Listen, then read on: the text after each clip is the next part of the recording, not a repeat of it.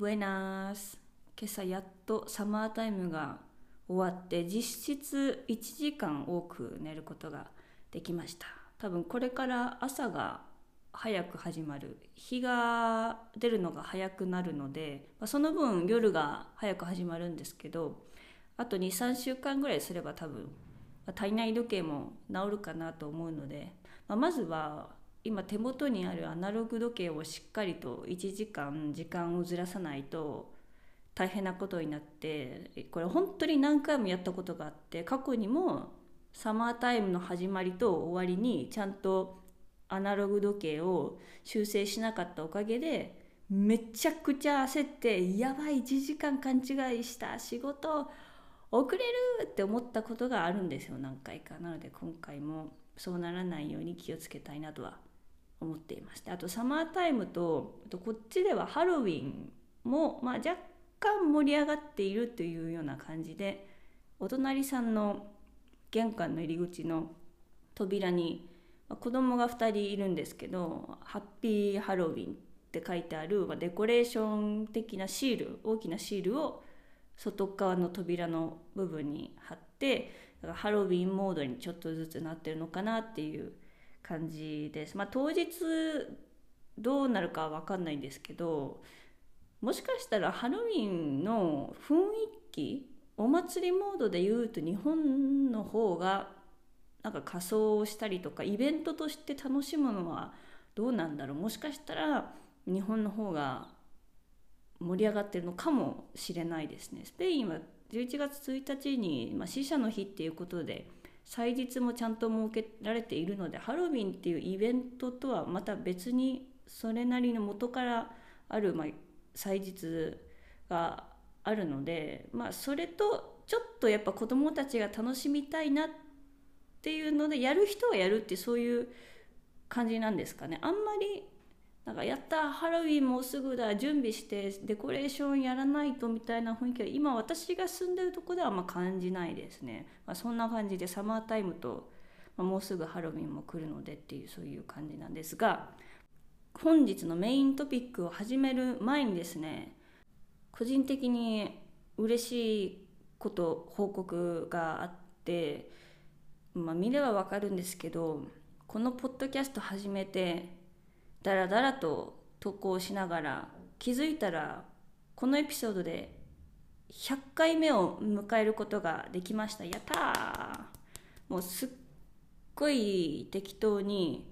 だから1週間に1回この曜日にあげますとか宣言も何もせずただあげたい時にポッドキャストを撮って流すっていうことをやっているうちに気づいたら100回も喋ってるんですよ。回一人で喋ってなんか一方的にポッドキャストを出しているにもかかわらず世界中の誰かがスペインで暮らしているこの私のエピソードを聞いてくれてるんですよ。なんかそれが不思議で不思議と同時にすごくこう嬉しいんですよね。やっぱ数字で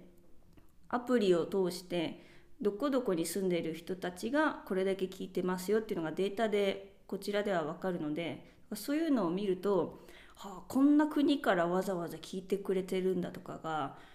まあ、見れるのでどういう人が聞いてるかは全く分かんないんですけど、まあ、性別とか年齢ぐらいまでしか分からない中、まあ、それでも私は勝手にねこういう人たちが聞いてくれてるのかなみたいなやんわりとした想像をしながら収録をしていくうちに気づいたら100件目を迎えておりましてこれからも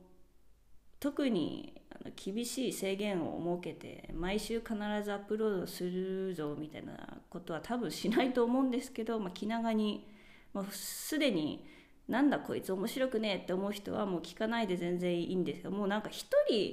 人ぐらいでもあこのエピソードめっちゃ面白かったみたいななんか聞いて今日も楽しく始められそうみたいな思ってくれたらもうそれで私はいいんでいかんせんやっぱ一人で喋る系のポッドキャストって多分難しい本人やってる人たちみんな思ってると思うんですけど本当に独り言でしかないのでいかに聞いてくれてる人を想像しながら喋るかっていうのが大事なはずなんですけど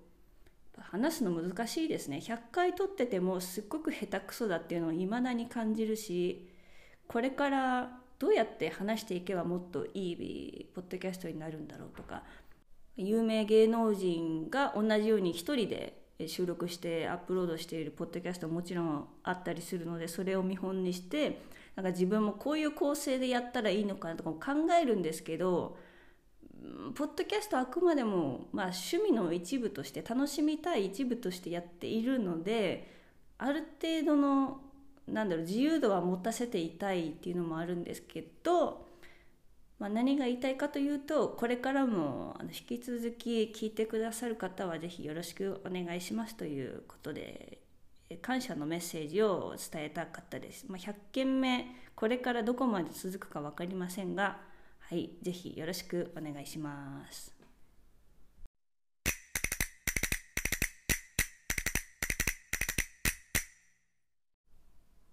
このタパスラジオっていう名前を付けた通りコンセプトとしてまあ、タパス料理っていう小さなまあ小皿の一品料理いろいろ好きなように選べるような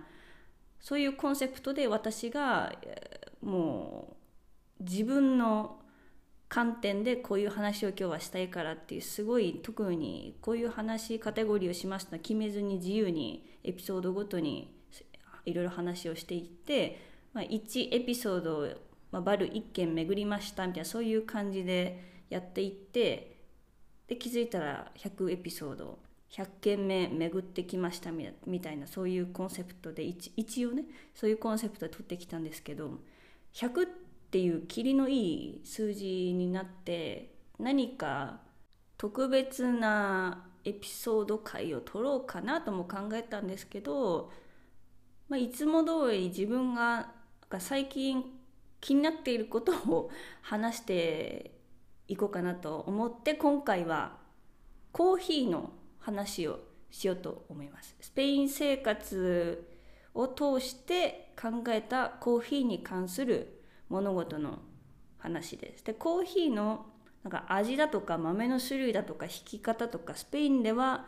なんかこういうスタイルで飲み飲まれてますっていう話はあんまりしないでコーヒーっていうのをもっと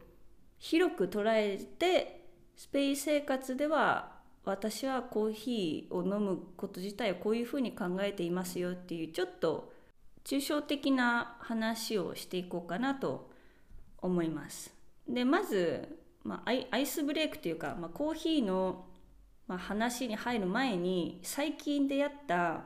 素敵な名言の紹介をしたいんですけどスペインでコーヒーを、まあ、外で頼むとお砂糖がまあついてくるんですけどそのお砂糖の、まあ、袋そうですねサイズで言うとうん、3センチ ×6 センチぐらいのサイズですかねスティックじゃないんですスティックの場合もあるんですけどなんか長方形に入ったお砂糖がついてくることが多くてでそのお砂糖の袋に名言がスペイン語で書かれてたりすることがあるんですよね。っていう話は過去のエピソードにもしてるんですけどもうもう一回あの新しい綺麗な素敵な名言に出会ったので今回違うのを紹介できたらなと思ってこれから話していきます。でその最近出会った素敵なフレーズをまずスペイン語で読み上げますと「La mente es como un paracaídas. Solo funciona si la tenemos abierta」直訳すると「心はパラシュートのようなもので開いていなければ使い物にならない」っていうフラフレーズなんですけどこれを見た時になんかちょっとグッときていいなと思って写真撮っちゃったんですけどこれ誰が言った名言かというと誰もが知っているアインシュタインが言った名言らしいんですよ。これ知らなかったんですけど心心というか、まあ、心の在り方がパラシュートのようなものだとしたらちゃんと、ま開いていないとまあ、機能しないと、まあ、パラシュートなんて、まあ、当たり前ですけど開かないとパラシュートそのまま落ちちゃって大変なことになりますからパラシュートみたいにきちんと開いた上で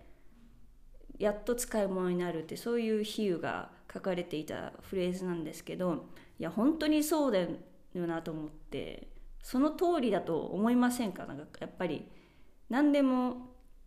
まあ、心心が開いてるって何なんだって思うんですけど、まあ、ちょっと寛容になるとかだから心が心に余裕がない時っていろいろちゃんと考えられないわけでやっぱりきちんと心が開いている状態いろいろ物事を冷静に見れる状態じゃないと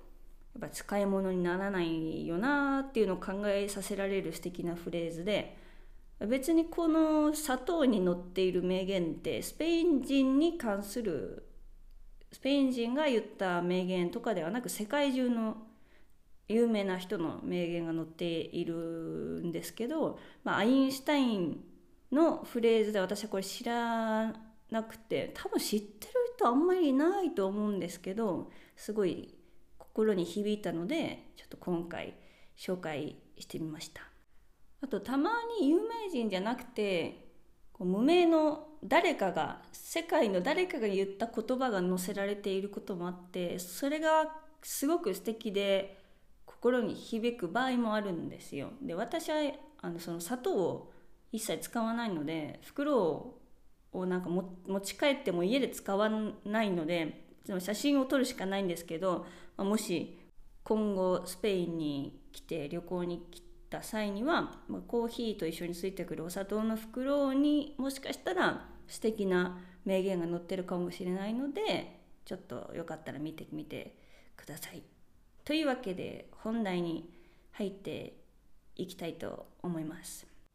スペイン生活とコーヒーという話なんですけどスペインで飲まれるコーヒーは日本で飲まれるコーヒーとはちょっとやっぱり違ってその説明をまずするんですけど日本で飲まれているコーヒーっていうのは、まあ、ドリップコーヒーだとかあとコンビニとかで飲めるコーヒーをイメージしていただけるといいんですけどいうマグにこうブラックコーヒーを入れてでそれを飲むっていうスタイル。あの、まあ、みんながおそらく想像するであろあろうコーヒーは日本のデフォルトのコーヒーと思っていただいてよくてそれを前提に話を進めていくんですけど、まあ、スペインあとヨーロッパ、まあ、主に私はスペインのコーヒーを今から話していくんですけどエスプレッソベースなんですよね。どこ行ってもエスプレッソマシーンでコーヒーを出してでそれに牛乳を入れてでなんかミルクコーヒーじゃないですけどそういう風にして飲むのがこっちでは主流なので日本人が飲んでいるあのブラックコーヒーをスペイン人はは知らない知らないし多分こっちのコーヒーが、まあ、苦くてやっぱエスプレッソなのですごく苦くて味が濃い状態なのを知った上で日本に行ってあじゃあコーヒーっていうとなんかアメリカンアメリカンよりかは濃いけどでもなんかすごく量が多いと。日本のブラックコーヒーだとなんか量が多くてでもエスプレッソほど苦くない。アメリカンほど少ないけどとりあえず量が多いコーヒーだなって思われる気がしていてエスプレッソベースなのでこのコーヒー自体の量はめちゃめちゃ小さいわけですよ。量が、ね、もう数ミリリットル、まあ、十数ミリリットルぐらいあったとしても。でスペインだと人によってエスプレッソをそのままで頼むかエスプレッソに牛乳をちょっと足したコルタードっていうスタイルで飲む人もいればさらに牛乳を足したカフェコンレーチェ、カフェミルクカフェですかねだからそういうふうにミルクの量ミルクの比率がどんどん多くなっていくのでそれぞれ名前が付けられていたりするのでとにかくエスプレッソベースでそれぞれ飲みたいものを、まあ、牛乳多め少なめっていう感じで頼んでいくので日本で飲まれているあのブラックコーヒーはなかなか街中では出会えないんですよ。まあ、もちろんコーヒーショップとかも最近ではいろいろ出てきているので、まあ、飲めなくはないと思うんですけど基本的にまあ、そこら辺の地元のバルとかに行くとあの日本で飲まれているコーヒーには絶対出会えないです。でですねそういう環境の中でずっと何年も生活していくとコーヒーを私が飲むってなった時のコーヒーの選び方だとかコーヒーをどういうふうにデザートに合わせて飲むかっていうのが少しずつ変わってきたなっていう実感があってその話を今からしていきたいと思います。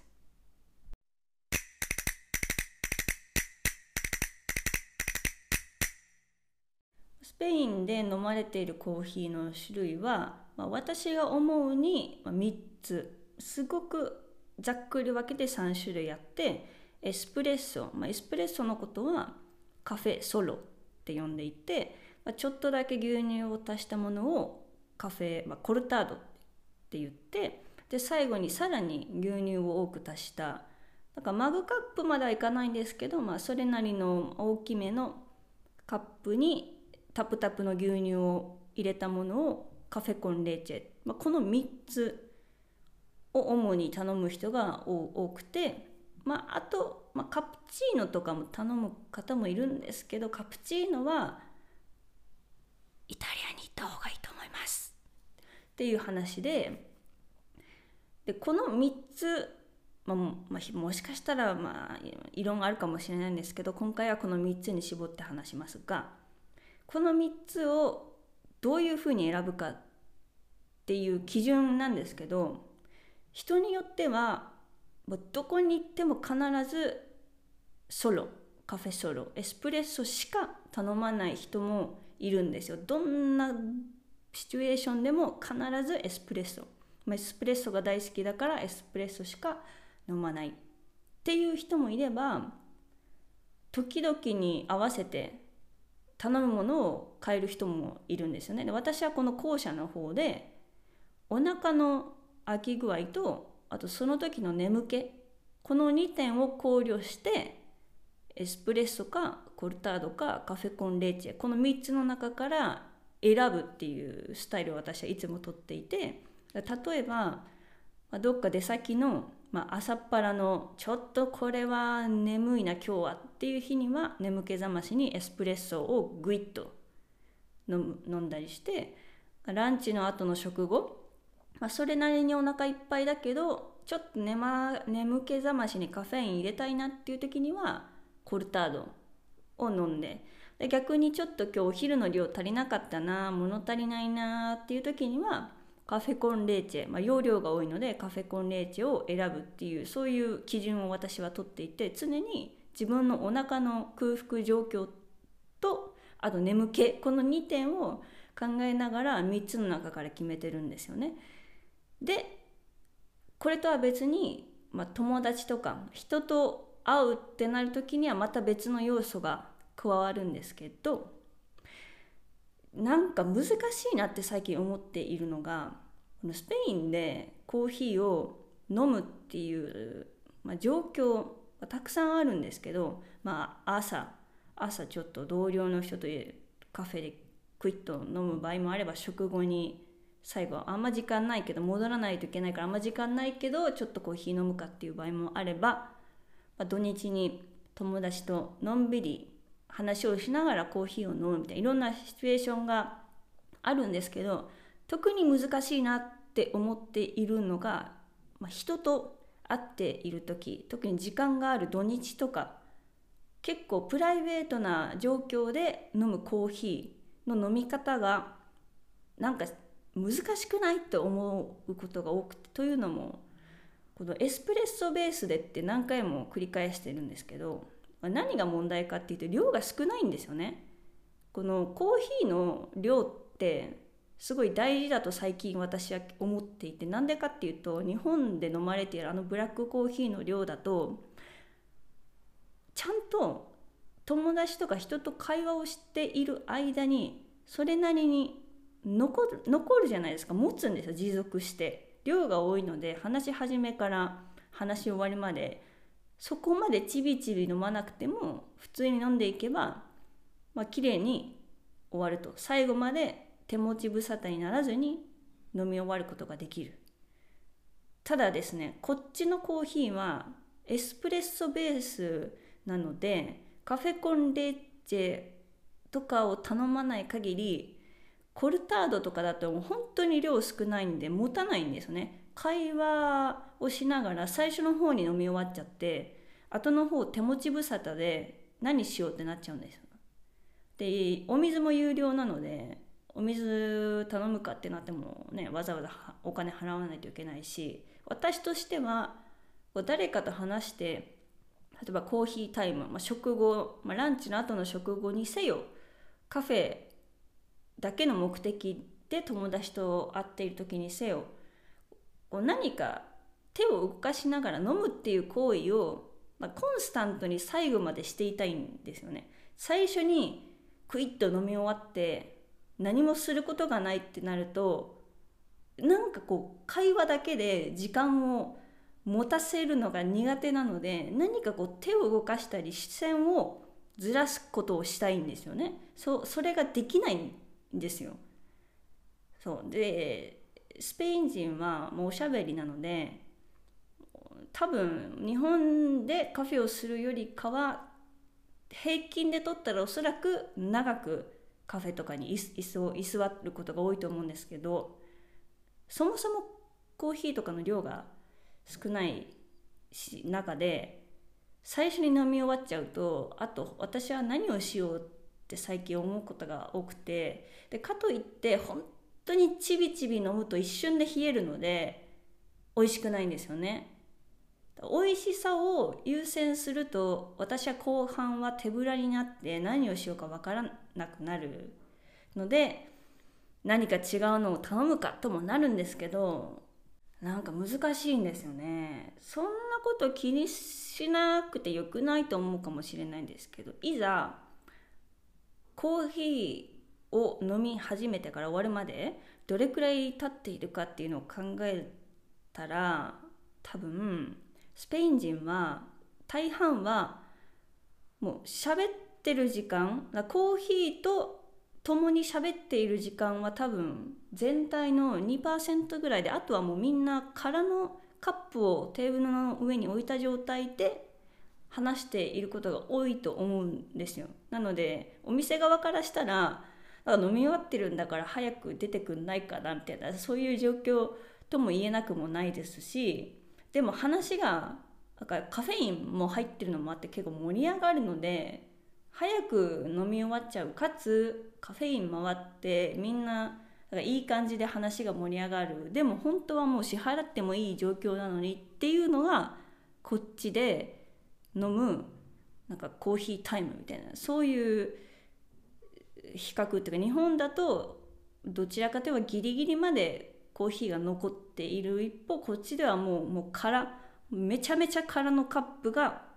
テーブルの上に残っているそういう違いがあるよねって最近ねこういう勝手に一人でそういう考察をしてるんですけど本当にねなんか難しいんですよ。特に難しいのはなんか土日のなんかランチのもうデザートと一緒にじゃあコーヒー飲みますかっていう時のコーヒーの飲み方でスペインのデザートは多分日本のデザートよりもだいぶ甘くて甘いのはそんなに好きじゃないのでやっぱ甘いのとやっぱ苦いコーヒーじゃないですか。ただやっぱり量が少ないってなるとデザートをさっさと食べ終わるかまあ、ちびちび飲みながらデザートが終わる前終わる直前ギリギリまで持たせるかっていうそういう判断を迫られるんですけど大体デザートみんなでいる時っていうのはこうスプーンとかフォークでもうみんなでつっついて食べる場合もあったりするので、まあ、そうなると食べるスピードがちょっと遅くなるっていうかみんながこう残しながら食べていくのでデザートがなかなかなくならないんですよね。デザートが残る。でもコーヒーは先にもう飲み終わっちゃってる。わ口の中もうめちゃめちゃ甘いどうしよう。でもやっぱりコーヒーは飲みすぎると後でトイレにねトイレで催しすぎるのでそれは嫌だしみたいな苦いのと甘いのはきちんともう最後の1秒までセットにしておきたい私からするとすごく辛い時間なんですよね。最初だけ美味しいんですよ。苦いのとデザート甘いのとセットでああ最高と思いながらもう最後の時間地獄なんですよね。甘いデザートしか残ってない状況で、まあ、頑張って水で口の中を甘いのをちょっと流すっていうそういう状況にいっつもなっちゃうのでこのコーヒー問題をどう解決したらいいのか。これ解決方法ないですね。強いて言えばここに日本のブラックコーヒーを持ってくればきっと私はそこまで、えー、苦しまずに済むと思うんですよ。なぜなら量が多いから。そこまでちびちびせずにコンスタントにこう飲み干していける。日本のブラックコーヒーその点で言うとあのコーヒー1杯のあの量なんかスタバとかのあのでっかいマグで上まで入れられるあのブラックコーヒーの量だと私後でちょっとカフェイン効きすぎてやばいことになるのちょっと多いんですけどなんか普通の日本のブラックコーヒーの量ってあれめちゃめちゃ有能な量だと思うんですよ、まあ、苦味もそうなんですけど、まあ、それは私が日本であのコーヒーを飲んで育ってきたからそう思うかもしれないんですけどあの文化を日本のコーヒーのあの量といいブラックコーヒーっていうとどうして流行らないかなって思っているんですがまあコーヒー文化はイタリアとかやっぱスペインはエスプレッソマシンベースなので難しいですよね。そうそんな私は家では日本のコーヒーと近いような飲み方をしていてペーパードリップでマグカップに、半分くらい入れて、まあ、それに、まあ、朝とかは豆乳豆乳を入れて一緒に飲んでるんですけどそんな感じでスペインのコーヒーはどうやって飲むのが正解なのかいまいちよくわからない。コーヒーも楽しみたいし人とおしゃべりも楽しみたいけどやっぱりコーヒーが私にとってはやっぱり量が少ないですね。味は濃くていいんですよエスプレッソのベースなので。すっごい濃くてうわ来たこの苦みっていつも思うので美味しいって思うんですが持続しないのはやっぱり問題なのでこれからどうしようかな。慣れるんですかね。10年ぐらい住んだらこのスペインのコーヒー文化にもしかしたらなれるのかもしれません。というわけで、